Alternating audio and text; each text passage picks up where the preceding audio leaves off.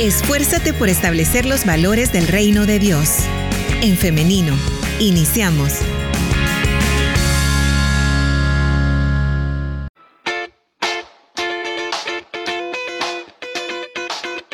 Nueve de la mañana con 50 minutos, solamente 10 minutos nos separan de las 10 de la mañana. Y ya estamos listos con el invitado de esta mañana, pero antes de presentarlo, quiero recordarle que estamos en vivo a través de En Femenino SV, así que usted tiene la oportunidad de participar a través de los comentarios. Si tiene una pregunta, si tiene una opinión respecto al tema, puede compartirla por este medio y yo voy a estarla trasladando al pastor Eric Lazo. También recuerde nuestro WhatsApp en cabina 7856-9496. El día de hoy tendremos una temática muy importante de conocerla, muy importante de conversarla, de socializarla y sobre todo de estar alertas, porque hoy vamos a estar conversando acerca de cómo hablar acerca de acoso sexual con los niños. Ya está listo nuestro invitado, el pastor Eric Lazo, así que le damos la bienvenida. Adelante, pastor, ¿cómo está? Buenos días, Liz. Eh, muy bien, gracias al Señor, iniciando esta semana y feliz de acompañarles. ¿Y ustedes qué tal? Muy bien, gracias a Dios, agradecida porque tenemos la oportunidad de compartir una mañana más, un día más y sobre todo porque vamos a conversar este tema que es tan importante, es fundamental para tener relaciones sanas, para tener una sociedad más sana. Sí. Bien. Y es que hoy tenemos este tema, yo les decía a nuestra audiencia al iniciar el programa, estamos ya cerca de iniciar el año escolar, el 6 de febrero inicia el sector público, sé que el sector privado, los colegios ya han iniciado, sin embargo, el grueso de la población estudiantil inicia la próxima semana y por eso este tema que no solamente puede pasar en la escuela, sino también en otros espacios, pero creo que es prudente que lo conversemos hoy ante el regreso de los niños a eh, pues las aulas. Entonces, lamentablemente el abuso sexual es una realidad y es un riesgo para cualquier niño, niña o también adolescentes de cualquier familia. Por eso es que vamos a hablar de esto y vamos a enseñarles también a cuidar de su intimidad y hacerles saber que pueden contar con los adultos, con sus padres si algo les está ocurriendo. Así que, ¿qué le parece esta temática, pastor, en general? Sí, es un tema bien importante porque nosotros eh, el tema de la sexualidad lo, lo manejamos poco. Es un tema bien tabú aún en el país. Y precisamente si para los adultos es un tema poco tratado, que llegue esta información a los niños y a las niñas es aún más, más complicado, de mayor esfuerzo. Entonces me parece que, es un tema importante eh, recordarlo en los diferentes escenarios. Son temas que se tienen que trabajar en el hogar, en la escuela, en la iglesia. Y si en todos esos espacios nosotros logramos eh, posicionar buena información a los niños y a las niñas, estaremos ayudando en la prevención de algún tipo de maltrato. Así es bien, pastor. Iniciamos entonces con cómo abrir este espacio para hablar de este tema, los padres de familia, con sus hijos. Eh, estaba viendo una investigación, leyendo, que se sacó a nivel del Salvador sobre violencia sexual infantil. Y, de ahí yo quisiera rescatar algunos elementos para eh, alertar a, los padres o cuidadores de los niños en aspectos que son como más particulares en el país, porque eh, la violencia sexual infantil existe pues, en todo el mundo y en cada país tiene como ciertas características. Y en este estudio, por ejemplo, hablando de las estadísticas, dice que la mayoría de abuso a niños se da en la ciudad. O sea, de cada 10 niños o niñas que reciben algún tipo de abuso sexual, 7 son en la ciudad y tres son en el área rural. Otro dato importante es que la mayoría de eventos se dan en las casas, en las casas de los niños o en las casas de familiares de los niños. Los horarios en los que más se da el abuso es en las madrugadas, de las 12 de la medianoche a las 4 de la mañana. Eh, también se da en niños entre los 6 y 15 años en su mayoría. Y en el caso de la incidencia por género, eh, se da más eh, hacia las niñas que hacia los niños. Entonces, todas esas estadísticas nos ayudan a, a, ver el panorama de dónde estamos ubicados. De ahí este estudio también habla del perfil y me llamó la atención una, una frase que el estudio menciona y es que no existe un perfil claro debido a la complejidad de la conducta humana. O sea que no podemos perfilar eh, a un tipo de persona solamente, sino que puede ser cualquiera. Pero que eh, sí hay tres elementos que los acosadores tienen a su favor y es que significan una figura de autoridad para el niño o la niña. Eh, es una persona que le gusta decirle al niño que guarden secretos y es una persona que aprovecha la, la indefensión, que la indefensión lo que significa es generar algún tipo de miedo hacia el niño. Y en los últimos años, eh, también en el tema de los que acosan de los victimarios está migrando también hacia otros niños. O sea que no solamente son adultos quienes están eh, abusando sexualmente de niños, sino que niños mayores ya representan un 23% de los victimarios hacia niños.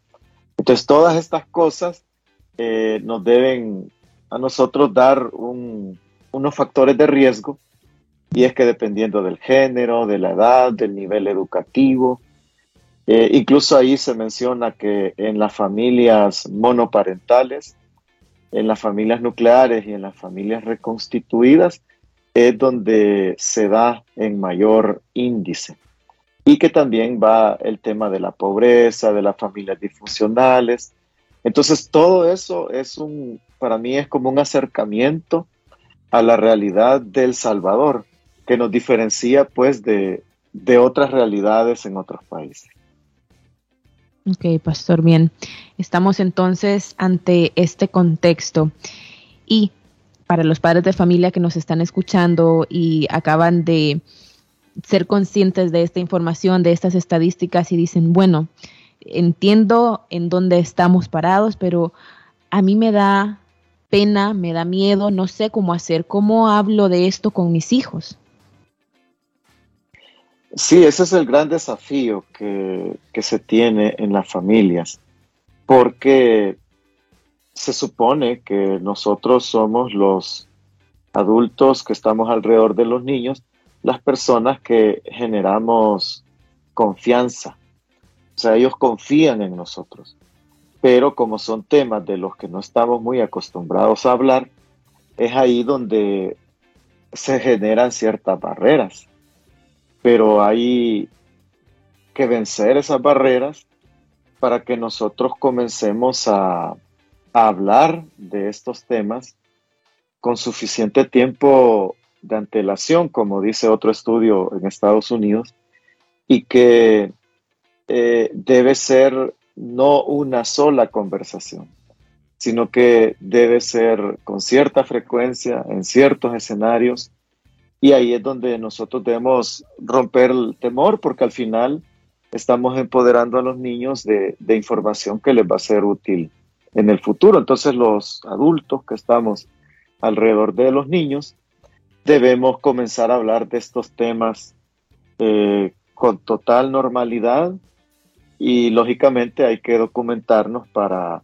poder expresar bien las ideas. La prevención, pastor y audiencia es fundamental a la hora de, buscar caminos que protejan a, los niños, a las niñas, a los adolescentes de situaciones de abuso sexual. Por eso, eh, según la UNICEF, hay cuatro consideraciones que pueden guiar a los padres de familia y quiero comentarlas para que usted nos pueda dar alguna retroalimentación acerca de esto, pastor. Lo primero es enseñarles a los niños a cuidar su cuerpo. Lo segundo es ofrecer un ámbito seguro de comunicación. Lo tercero, brindar un ambiente de cuidado sensible a cada una de sus necesidades. Y lo cuarto, fortalecer su autoestima. Sí, estos elementos eh, son interesantes porque procuran, eh, considero, aspectos positivos en ambas vías.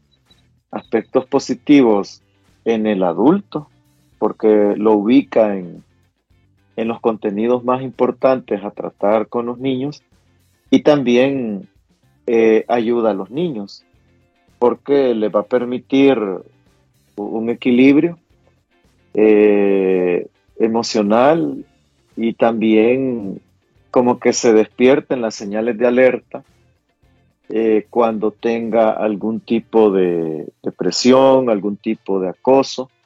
Entonces, sí me parecen adecuadas cada una de ellas, tomando en cuenta que busca tocar a ambos grupos y es algo que a veces se hace, se hace poco. Claro, ahora nos mencionaba que según eh, un estudio, no hay un perfil claro de un agresor sexual, pero hay algunos elementos que podemos considerar y elementos que están a favor del agresor. Ahora, no hay un perfil claro del eh, victimario, pero podríamos hablar sí de un perfil claro de la víctima, pastor. Sí, sí, hay un, perfil que también ha avanzado en ese tema, porque precisamente los ah, victimarios eh, tienen cierto desarrollo, cierta intuición para poder identificar a personas más vulnerables. Y, por ejemplo, en el estudio que mencioné, eh, así hablábamos de estos factores de riesgo, ¿verdad? Que sea una niña, de que tenga, esté en una situación de, de, pobreza, que pertenezca a una familia disfuncional, este, que su grado de escolaridad no sea muy alto. Entonces, todos esos son factores de riesgo. Pero ya acercándonos más a, la niña, porque en su mayoría son niñas, aunque también hay niños, eh, son eh, niñas o niños que tienen, que se les llama niños complacientes, si es que eh, quieren agradar a los adultos. Entonces, hay niños que, tienen esa personalidad, que quieren agradar a los adultos, hay niños que no cuentan, o sea, su expresión de lo que les pasa les es difícil, no, no pueden eh, con fluidez hablar de cosas internas, son niños que guardan secretos, eh, que cuando alguien les dice no le digas a nadie, ellos siguen la indicación precisamente porque no quieren eh, quedar mal ante el adulto, porque quieren complacer al adulto. Este, son niños que también tienen eh, necesidad de afecto, o sea, necesitan afecto, cariño, amor, entonces, eh, son niños, niñas que, andan buscando ese afecto. Entonces, todas estas eh, características que he mencionado hacen a una niña, a un niño, más vulnerable ante alguna persona que les quiera dañar. Y, y, por eso lo que tú leías de las indicaciones permite que nosotros preparemos a las niñas y a los niños a escenarios que incluso son complicados para ellos, pero si nosotros los preparamos para esos escenarios complicados y que no está bien guardar secretos, que no está bien eh, que alguien vea las partes íntimas del cuerpo o que toque las partes íntimas del cuerpo o que me pidan que yo toque las, las partes íntimas del cuerpo de un adulto. Entonces, si yo voy dando esas informaciones, entonces eh, vamos a ir sacando un poco más de esa situación de vulnerabilidad que cada niña tiene. Y eso creo que es un, trabajo de, conocer al niño, de conocer a la niña. Cada uno de los adultos deberíamos conocer eh, cierto perfil de vulnerabilidad que pueda haber en una niña, en un niño, eh, incluso con el tema del uso de la tecnología, que, que mandarme una foto, que te mando una foto. Entonces todo eso nosotros debemos ser eh, personas que, que estemos atentos a cuáles niñas, cuáles niños ceden de una forma más fácil a estas, a esta situación. Esto en el sentido de la prevención, de la vía de la prevención. Ahora, pastor, ¿qué pasa cuando lamentablemente ya se ha dado una situación de abuso? ¿Qué señales se deben atender? ¿Cómo nos damos cuenta que una niña, que un niño o un adolescente está siendo víctima de acoso o abuso sexual? Eh, existen diferentes formas. Em, no son todas las mismas, porque como se, enseña de parte de los profesionales, eh, más que todo pues los psicólogos, que pueden existir algunos cambios marcados de comportamiento. Eh, tanto, por ejemplo, un niño extrovertido de repente puede alterarse y cambiar a ser un niño introvertido o al revés, un niño introvertido se hace extrovertido. Eh, son niños que se les llama hipersexualizados porque comienzan a, hablar sobre el tema de la sexualidad sin restricciones, eh, sin frenos, sin tapujos, porque ya están precisamente relacionados al tema de la sexualidad. Eh, hay niños que si lo cuentan, o sea, lo expresan, eh, rompen el silencio, que es algo muy complejo, muy difícil para ellos, pero hay niños que lo hacen, entonces me puedo enterar por, por señales, por sospecha, eh, o porque ellos tengan la valentía de poder expresarlo. Otros elementos que también se mencionan es eh, el tema de los, las pesadillas, eh, ya el, sueño se les ve alterado, ya hay ansiedad, ya tienen temor, eran niños más seguros o niñas más seguras y ahora tienen temor, eh, ya no hablan de diferentes temas, ya se quedan callados, ya no disfrutan, ya no juegan, se deprimen, ya no quieren salir y antes sí lo hacían. Y dependiendo de las edades pueden haber eh, otros comportamientos, volverse agresivos hacia ciertas clases de personas con las cuales no eran agresivas, pero precisamente ya la figura que representa a un victimario puede ser para ellos algo que quieran rechazar a través de, la agresión.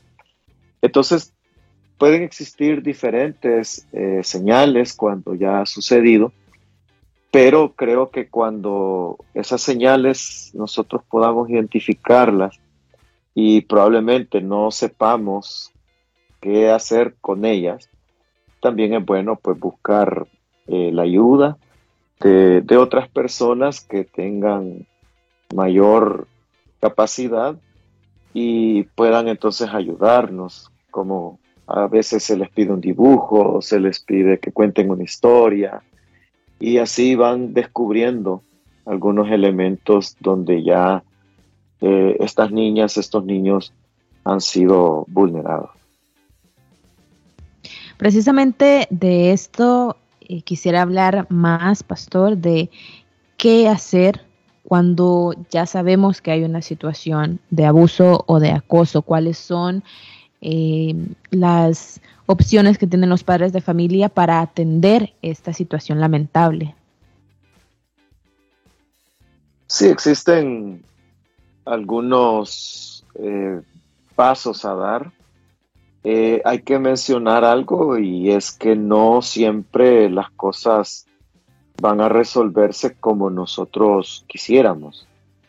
Em, a veces hay que buscar la ayuda de psicólogos, de la ley, por ejemplo, si identificamos quién es, eh, de interponer una denuncia, etcétera. Y como alguna vez yo lo he mencionado, en, en algún momento yo siempre tuve como esa, ese sentimiento de frustración porque las estadísticas dicen que la mayoría de casos ni siquiera eh, la niña o el niño va a romper el silencio, o sea, no nos vamos a dar ni cuenta. Y de los pocos que nosotros nos damos cuenta, este, del 100% que llegan se van a judicializar prácticamente el 10%, es bien bajo. Pero como yo escuchaba a un, a un profesional, no recuerdo de qué país, él decía que lo importante de tomar acciones como el romper el silencio, eh, el interponer una denuncia, el buscar la intervención de alguna organización o institución, me va a permitir separar al agresor de la víctima. Entonces, ya la víctima no va a continuar siendo eh, afectada y ya eso es el primer gran paso hacia la recuperación, la atención, eh, la ayuda que esta niña necesita. Entonces, eh, pero sí hay que seguir estos pasos de tal manera que logremos la, la separación entre la persona que está dañando y la víctima que está sufriendo. Claro. Pastor, ¿cuál es el papel de la Iglesia en la prevención del acoso y el abuso sexual contra los niños, las niñas y los adolescentes? Bueno, eh, según varios autores, eh, hay ciertos grupos que deben ser eh, trabajados para que los niños tengan la información adecuada. Uno de ellos, lo que hablábamos al principio, son los padres. O sea, en la casa se debe tener eh, conversaciones sobre el tema y eso quiere decir que que los adultos deben conocer mucho sobre el tema. Otro gran grupo son los maestros, o sea, lo, que es la escuela, los colegios, donde se debe hablar de este tema. Y otro grupo que los estudios incluyen son las iglesias. Y es que las iglesias también debemos hablar sobre estos temas. Entonces, eh, creo yo que la iglesia tiene algunos aportes que, dar y los primeros aportes es hacia los niños directamente. Eh, precisamente con una ONG nosotros estamos trabajando un, un documento donde queremos hablar sobre educación sexual a los adolescentes de nuestra iglesia. El documento ya va algo avanzado y entonces la idea es socializarlo con los adolescentes de nuestra iglesia. Eh, los niños igual deben, debemos como iglesia acercarnos a estos temas, eh, también sobre los procesos de denuncia, romper el silencio, la iglesia tiene mucho que hacer. Y considero que a los padres se les pueden dar aportes como este programa, por ejemplo, que sabemos que muchas personas, servidores de iglesias, padres de familia, lo pueden escuchar. Entonces ellos eh, toman en cuenta que, que el, privilegio y responsabilidad que tenemos de estar alrededor de un niño significa que podemos darles muy buenos aportes. Entonces, dependiendo de las edades que los niños tienen, debemos tocar estos temas porque también las investigaciones dicen que a mayor educación sexual en un niño, en una niña, eh, menor posibilidad de que sea afectado, porque son niños que van a saber eh, romper el silencio pronto, eh, son niños que van a saber que su cuerpo es íntimo y que nadie lo puede tocar, son niños que van a, mejorar en ser más seguros, eh, son niños que saben que el contacto físico no debe darse. Entonces, todas esas cosas creo que la iglesia puede hacer.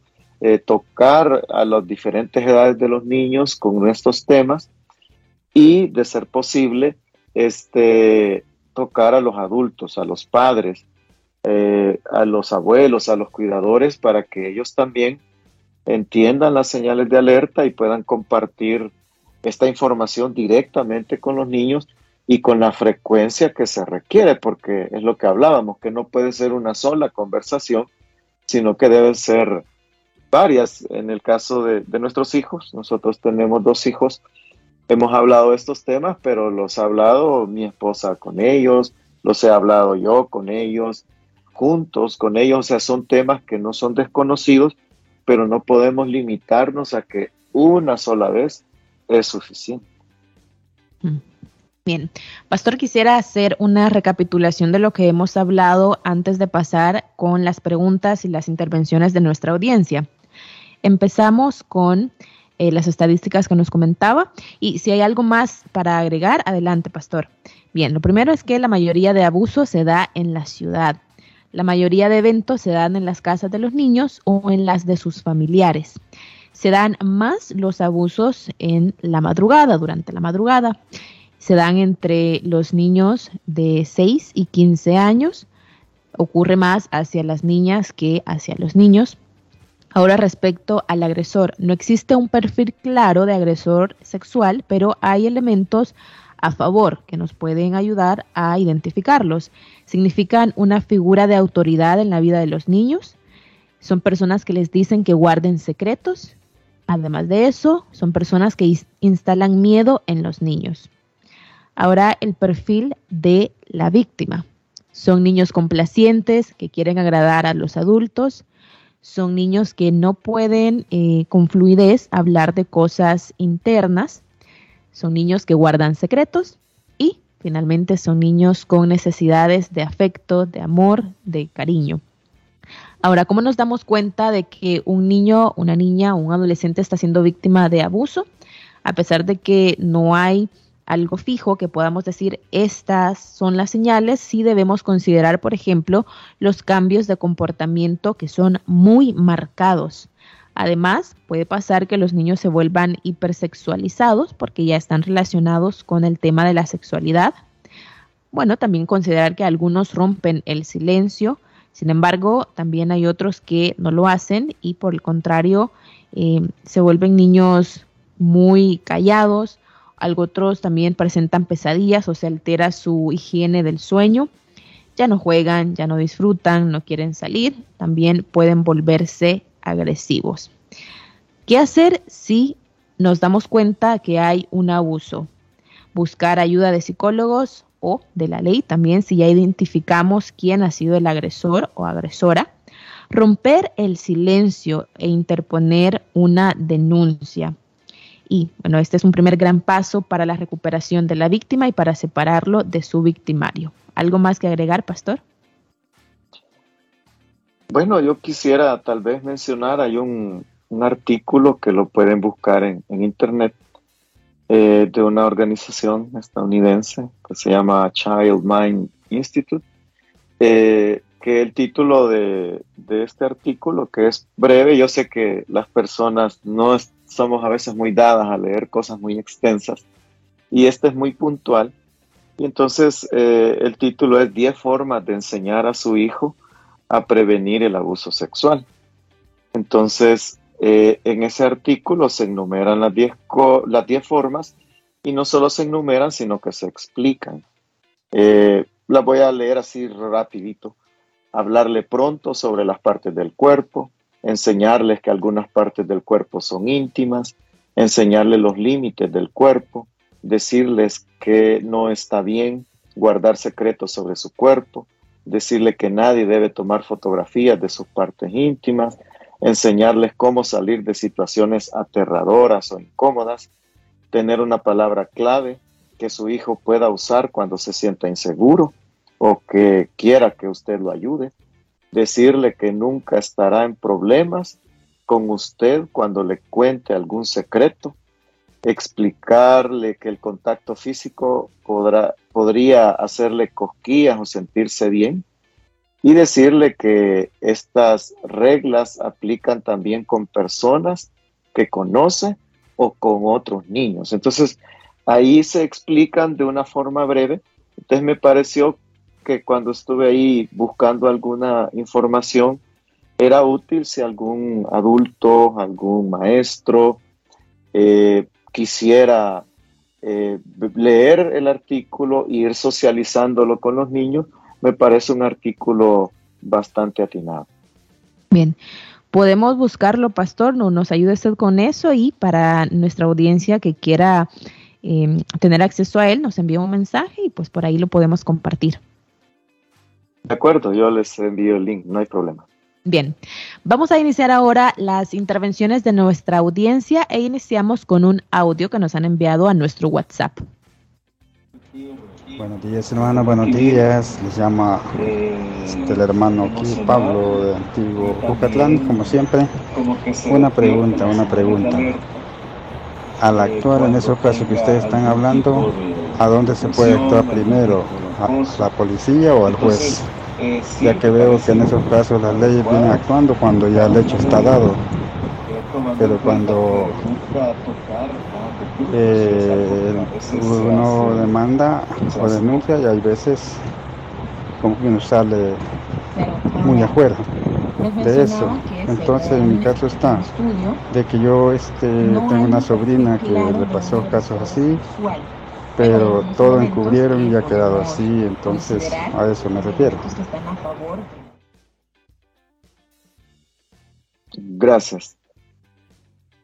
Eh, sí, sí, hermano usted tiene la razón. Se puede acudir a diferentes instancias, eh, la fiscalía, un juzgado de paz o juzgado de familia, la policía, pero como usted bien lo describe, no son, eh, no, no, es tan fluido el, la investigación, el creer lo que ha sucedido, eh, porque no, no siempre se hace, por ejemplo, a breve tiempo de que el, evento sucedió. A veces ya ha pasado mucho tiempo. Entonces, y como dicen algunos abogados, poco a poco se va volviendo como la voz de la víctima y la voz del victimario, solo la voz de cada uno de ellos. Que son procesos un poco complicados, eh, no siempre con los resultados que uno quisiera, pero hay que hacerlo. Por lo que mencioné al principio de que permite separar al agresor de la víctima, ya eso es un avance. Ya el elemento de si las leyes van a,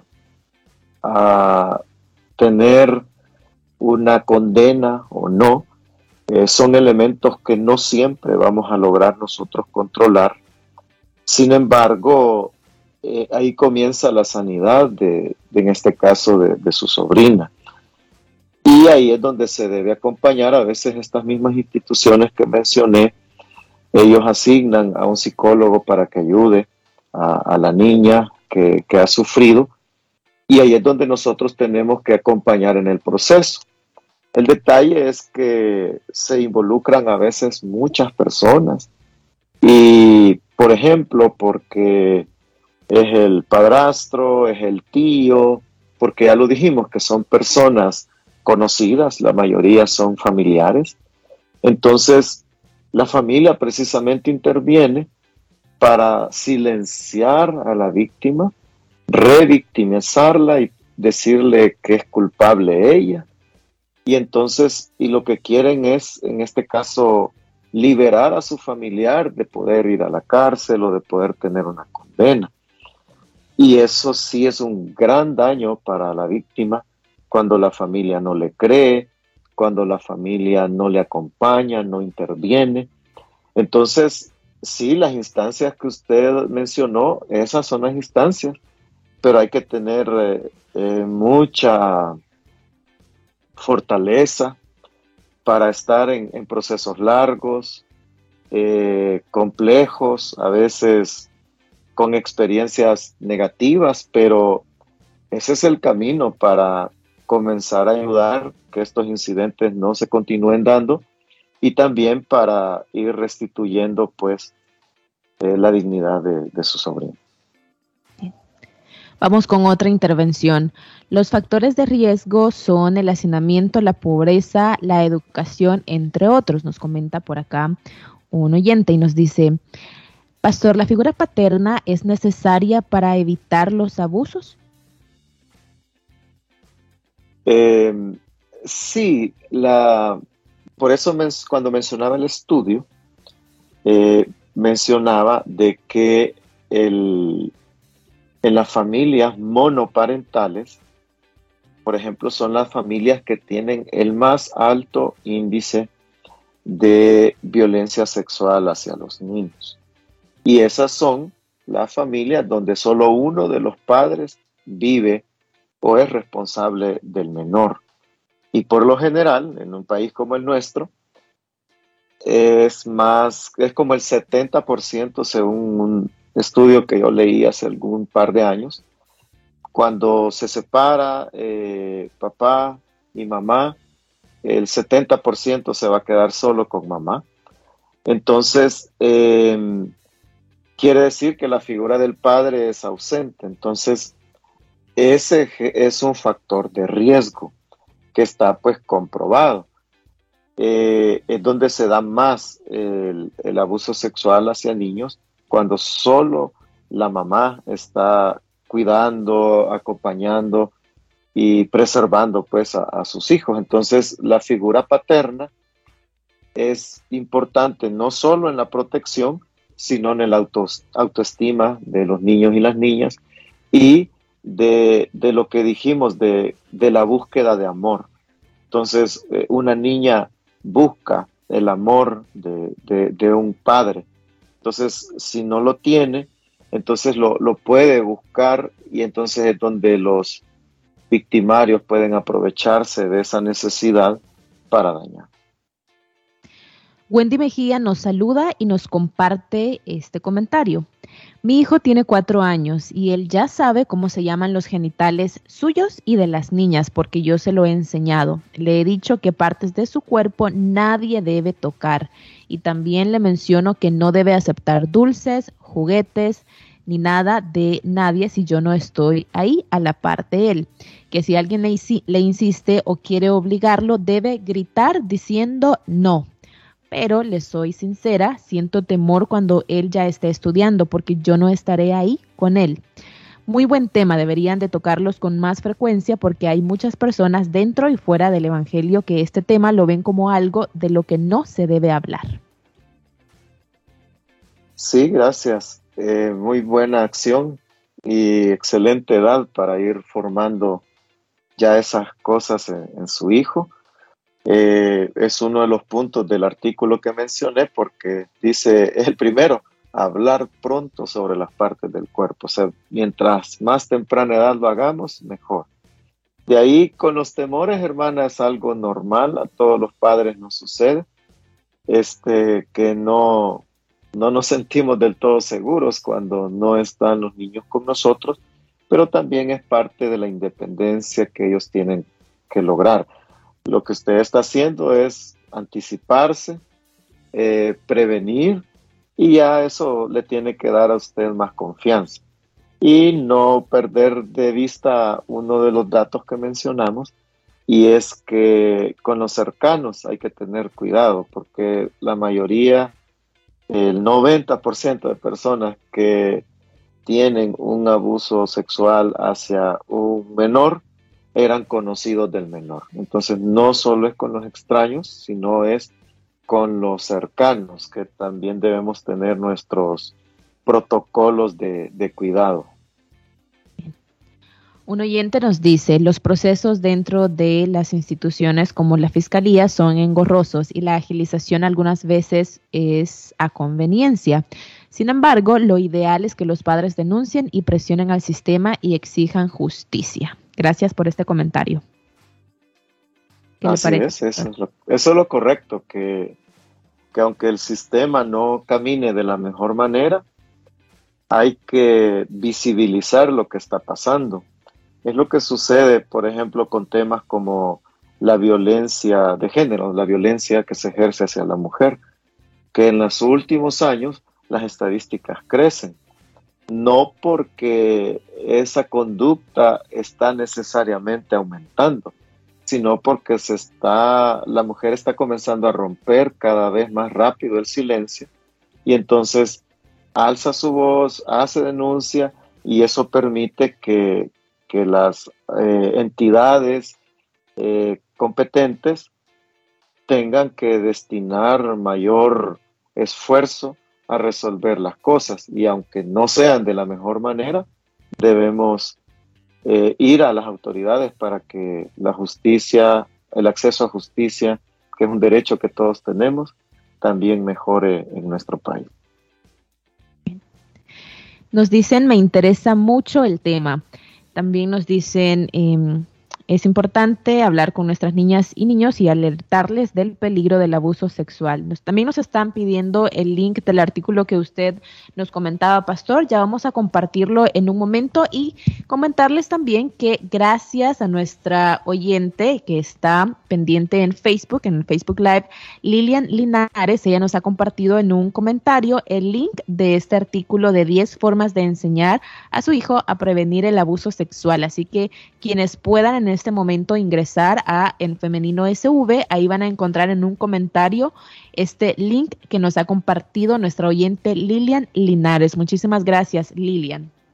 Quiero compartir este otro eh, comentario que nos envían a través de nuestro WhatsApp. Nos dicen, buen día hermana y pastor y a todos los radio escucha. Es muy interesante el tema del que están hablando, pues se tiene que tomar en serio el cuidado de nuestros hijos e hijas. Yo todos los días al despertar alzo mis manos al cielo dando gracias a Dios por darme unos padres que cuidaron de mí y de mis hermanos, pues éramos varios, diez en total y crecimos escuchando que los hijos se cuidan, que no se pueden confiar con cualquier persona entonces yo así cuidé de mis hijas siempre, estuve pendientes de ella durante ellas estuvieron estudiando, ahora ya son mayores de edad y yo aún sigo pendiente, les sigo aconsejando de no confiar en cualquier persona y eh, lo que ustedes mencionan es verdad, hay que hablar con los hijos desde muy pequeños para que ellos tengan cuidado. También nos dicen, em, yo siempre les inculqué valores y que fueran fuertes de carácter para que no padecieran de baja autoestima, nos dice nuestra oyente. ¿Qué tal este mensaje, pastor?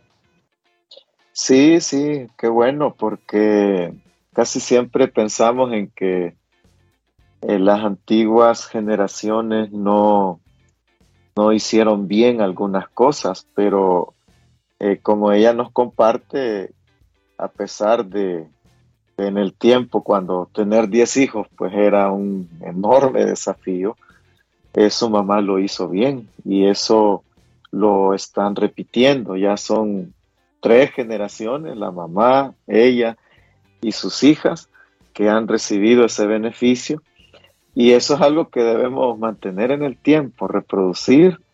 Y solo añadiría de que aunque los 10 eran diferentes, la mamá tuvo eh, la sabiduría, el cariño, la suficiente atención para poder ayudar a cada uno de ellos, porque todos somos diferentes y ella lo hizo excelente porque logró en todos posicionar el tema y eh, prevenir algún tipo de daño hacia ellos. Quisiera finalizar con esta pregunta, pastor y audiencia nos dicen, yo quiero saber si tendría que alarmarme la siguiente situación. Mi niña tiene seis años y en la preparatoria me comentó que un día cierto niño no le caía bien porque le tocaba el pecho. ¿Cómo tomar esta situación, ya que el niño es de su misma edad? Eh, excelente pregunta y como mencioné, eh, creo que en los primeros minutos del programa, eh, ya está en este estudio que fue creo que de 2010 en adelante, el 23% de los que están dañando sexualmente a niños son otros niños. Entonces ella está visibilizando algo que ya está sucediendo y es que niños más fuertes, niños eh, de, su misma, de su mismo grado, con mayor autoridad, con, con otro tipo de perspectiva o de otros grados similares, son los que están dañando. Ese es un abuso, eso no debe darse. Yo le recomiendo que hable con las autoridades de, de la escuela, del colegio, y que les alerte de que están sucediendo ese tipo de cosas. Es mejor intervenir ahora eh, con ese niño que cuando ya ha tomado un patrón de vida que herir a los demás no va a significar nada para él. Entonces, tanto para su hija como para la armonía del, grado y de la ayuda que ese niño necesita tener, es bueno que rompa el silencio. Excelente porque su hija le ha dicho, felicítela porque lo ha hecho y sin necesidad de incluirla a ella, vaya, hable con las personas que debe hablar, con los maestros, el maestro responsable o con el director o directora y entonces explíquele de que algo está sucediendo. Entonces ellos van a tener que observar y entonces intervenir. Ahí estaría ayudando, imagínense, a cuántos, está ayudando a su hija, está ayudando al niño que está teniendo conductas inapropiadas, estaría ayudando a la familia del niño, estaría ayudando a los maestros, a la directora, a la institución completa. Y eso es lo que necesitamos reproducir antes pues que el año escolar inicie y ahorita que estamos en este proceso. Muy bien. Pastor y audiencia, es así como vamos llegando al final de esta entrevista. Nos han quedado varias preguntas aún. También eh, personas que nos comparten su experiencia personal de lamentables situaciones de abuso que sufrieron, sufrieron cuando eran niñas y niños.